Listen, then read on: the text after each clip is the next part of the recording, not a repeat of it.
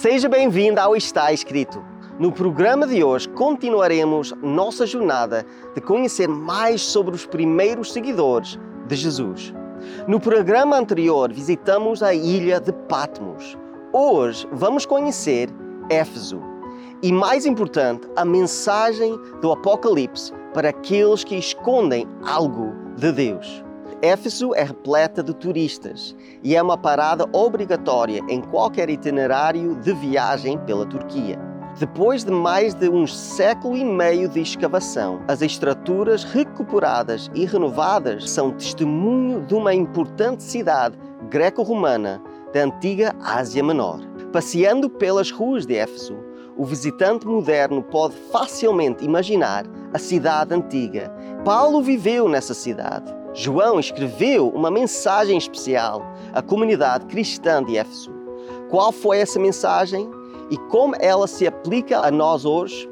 Essa e outras perguntas serão respondidas agora no programa Está Escrito Canadá, com Rebecca e Douglas Pereira.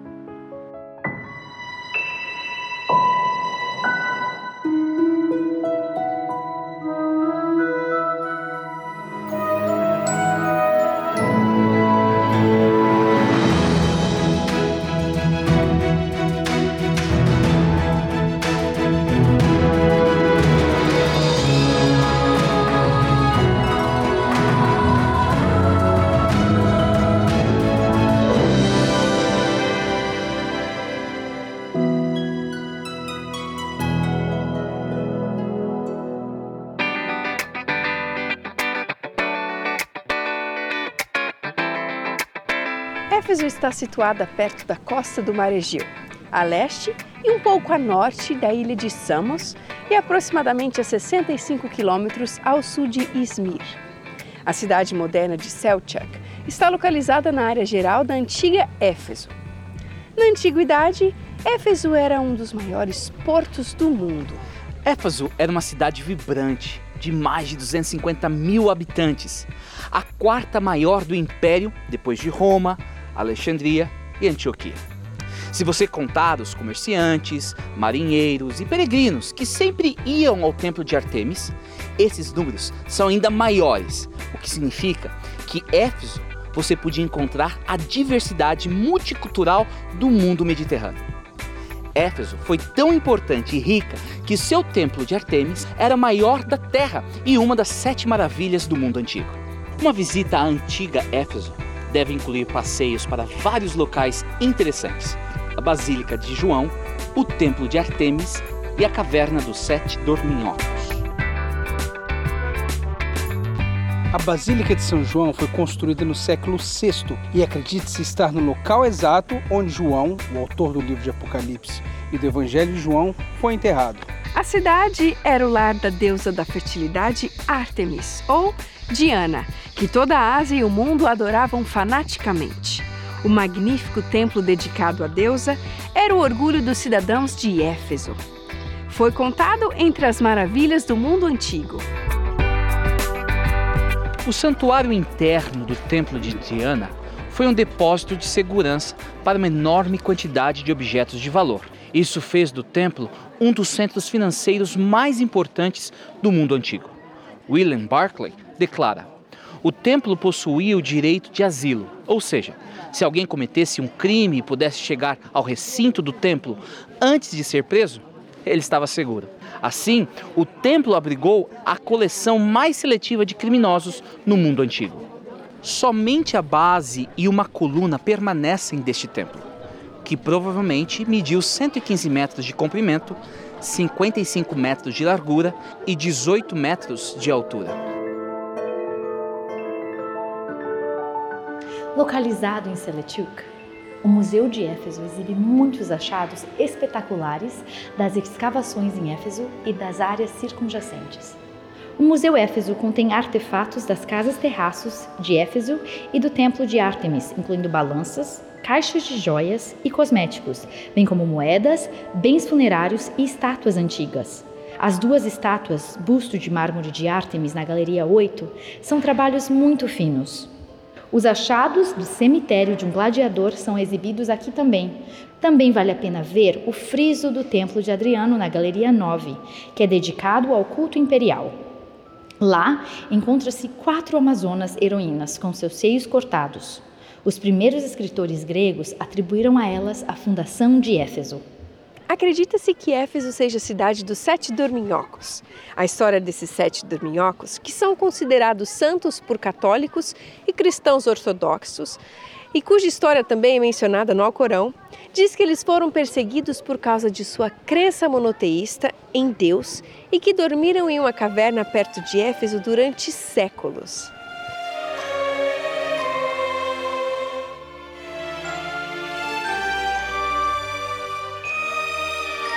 Andando na entrada superior da cidade, pelo portão Magnésia, você ficará surpreso com vistas incríveis.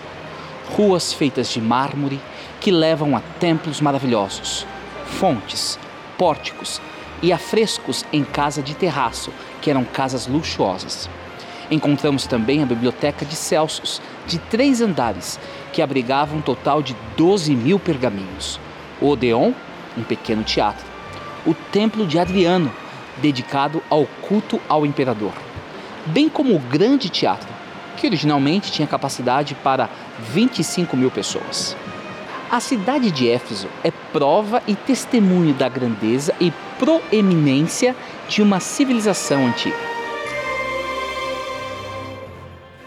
Pérgamo era a capital oficial da província da Ásia, mas Éfeso era, de longe, a sua maior cidade reivindicou com orgulho o título de a primeira e maior metrópole da Ásia.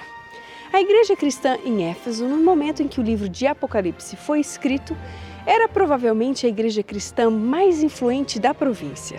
Foi a igreja fundada por Áquila e Priscila e o jovem pregador Apolo. Paulo trabalhou em Éfeso por cerca de três anos e ele dirigiu a sua carta, que conhecemos hoje como Efésios, a esta igreja. Foi nessa cidade que foram conquistadas algumas das maiores vitórias do Evangelho. Apesar da notória reputação da cidade, a igreja em Éfeso cresceu rapidamente. Mais tarde, Timóteo e João, o apóstolo, passaram muito tempo no ministério aqui. Às vezes, dizemos que é difícil ser cristão em uma civilização moderna, industrial e competitiva. Lembremos-nos de Éfeso e lembremos-nos de que ali haviam cristãos.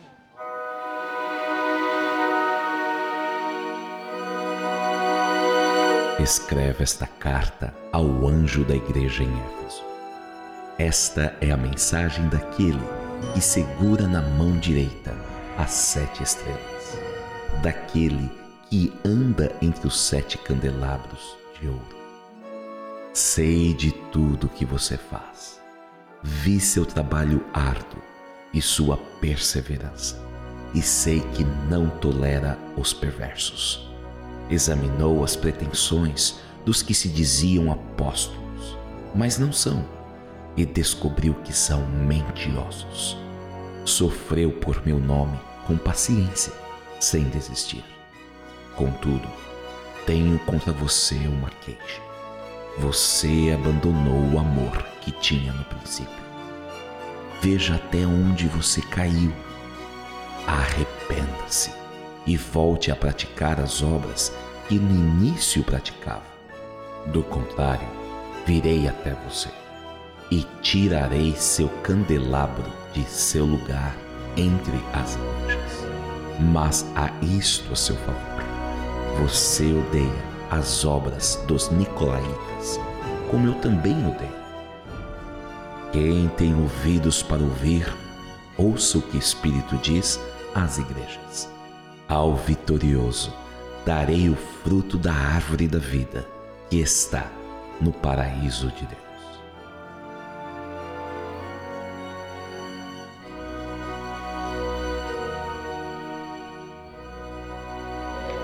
João começa a rota das sete igrejas com Éfeso.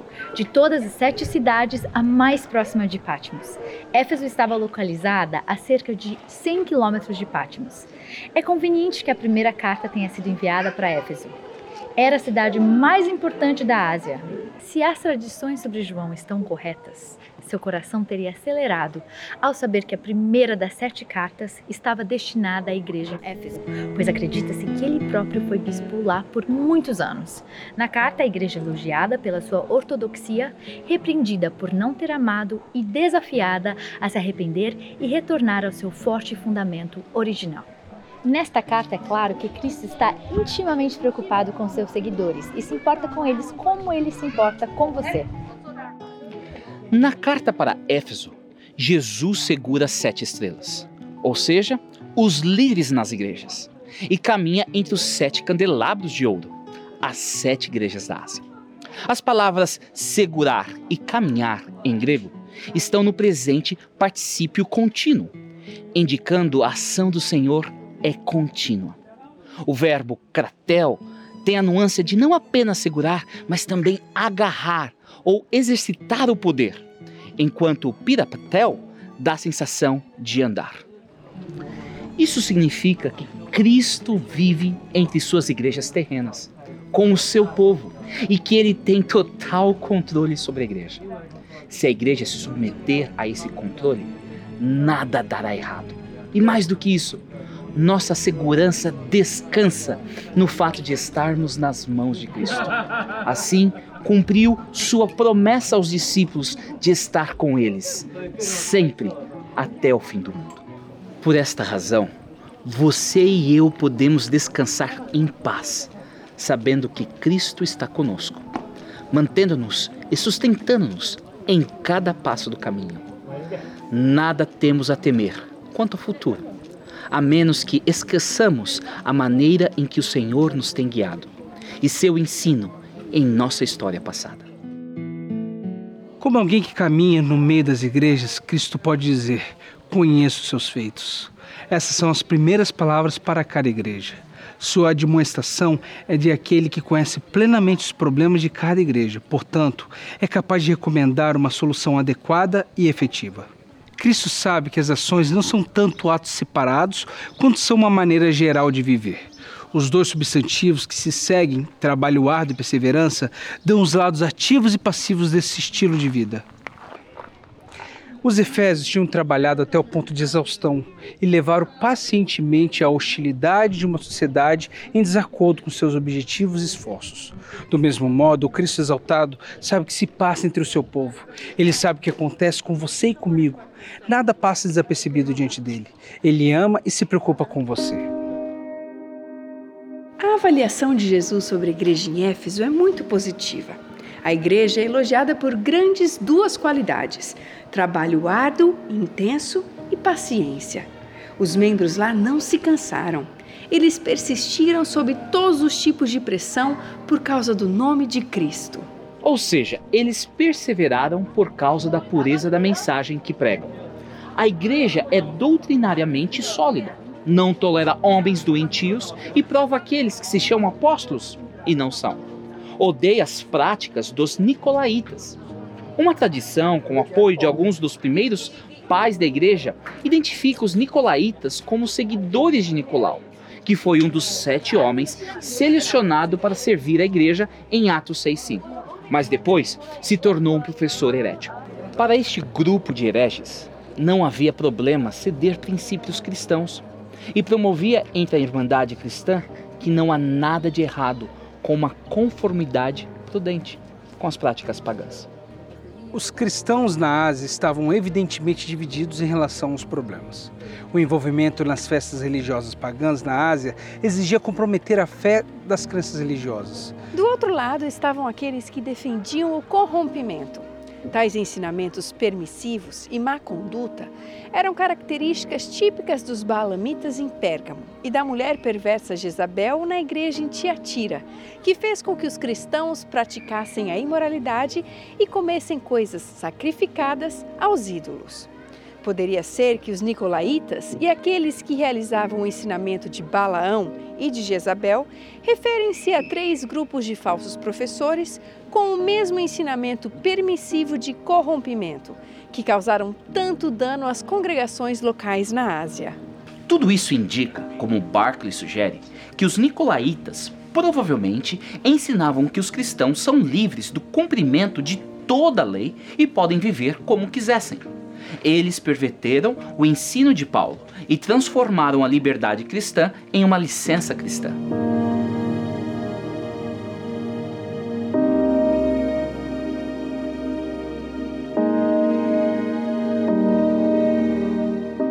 A condenação dessa igreja expressa em uma frase memorável: Você abandonou seu primeiro amor.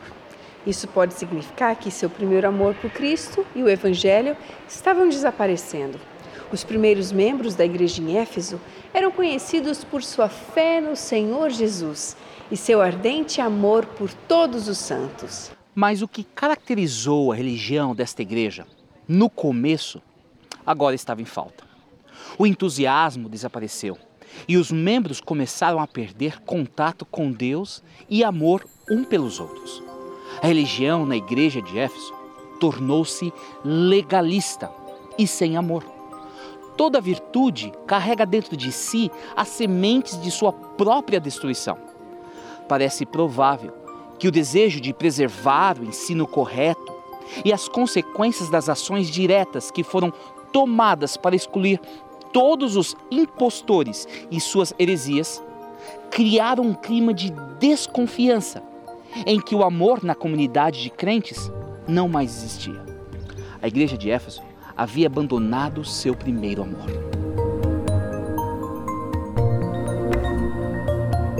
Seja qual for o pecado, é necessário arrependimento. Na verdade, todas as igrejas, exceto Esmirna e Filadélfia, são chamadas ao arrependimento. É possível escapar gradualmente sem perceber o que está acontecendo. Algo que pode ajudar é lembrar-nos dos primeiros dias. O imperativo grego está no presente, com um significado de continuar lembrando, guardar na memória. O segundo passo é arrepender-se. No grego, auristo aponta para uma ruptura brusca com o mal. Os cristãos nunca podem brincar com o mal, deve haver uma separação enorme com ele. Mas o cristianismo não é basicamente negativo. E o terceiro passo é fazer as coisas que você fez no princípio as obras realizadas em seu primeiro amor. O amor que Jesus pede não é uma amabilidade não discriminatória, mas uma atitude em relação aos irmãos que se expressa em atos amorosos.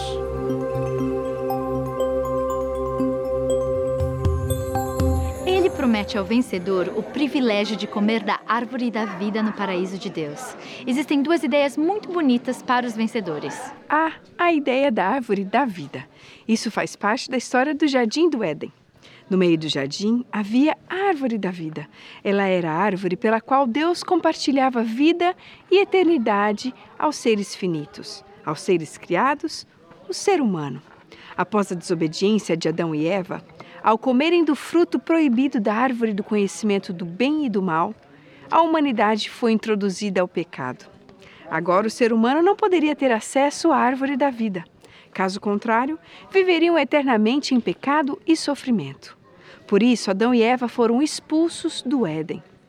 A segunda é a ideia do paraíso, e o próprio som da palavra é adorável. O paraíso de Deus no Apocalipse simboliza o estado escatológico em que a terra e o povo são restaurados para a condição perfeita que existia antes da entrada do pecado ao mundo.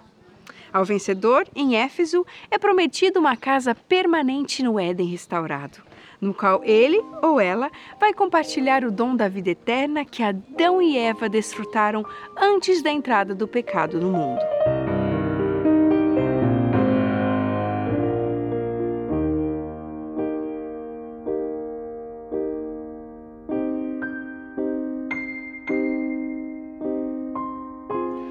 Como está o seu amor?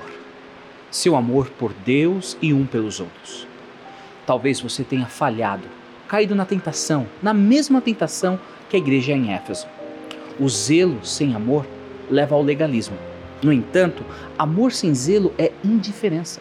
Aqueles que seguem o exemplo de Cristo e vivem seus ensinamentos terão amor e zelo interconectados e inseparáveis.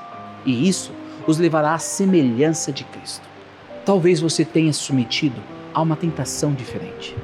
Você prestou atenção e aceitou as vozes que o levaram a corromper seus princípios. Você disse sim quando na verdade deveria correr. O pecado, não importa sua cor ou nome, é pecado e requer arrependimento. Hoje é o dia de tomar esta decisão. Não amanhã, mas hoje.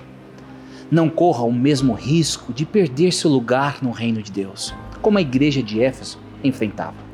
A remoção do lugar entre os candelabros, a menos que houvesse arrependimento. A graça ainda está disponível. A graça do perdão está ao seu alcance. A graça que abraça você e faz você reviver ainda está disponível. A porta da misericórdia ainda está aberta para receber você. O trono da graça está esperando por você. Não resista. Não demore a decidir. Aceite o convite de Cristo e esteja presente com os seus santos, que comerão da árvore da vida em um novo céu e uma nova terra, que Deus está preparando para aqueles que aceitam a sua graça.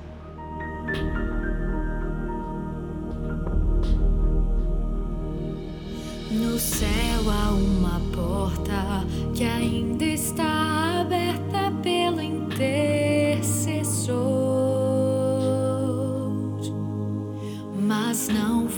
demorar. O livre acesso para o céu vai se fechar. Jesus, a própria graça, em breve vai se levantar.